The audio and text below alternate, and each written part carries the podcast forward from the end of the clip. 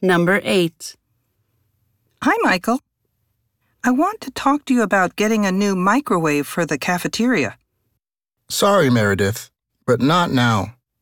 There's a client waiting in the lobby who I need to meet. Do you have time after that to talk? This is really important. Okay, I'll make some time to talk about it. Let's meet in my office around 3 o'clock this afternoon. Question. Where will the man and woman meet?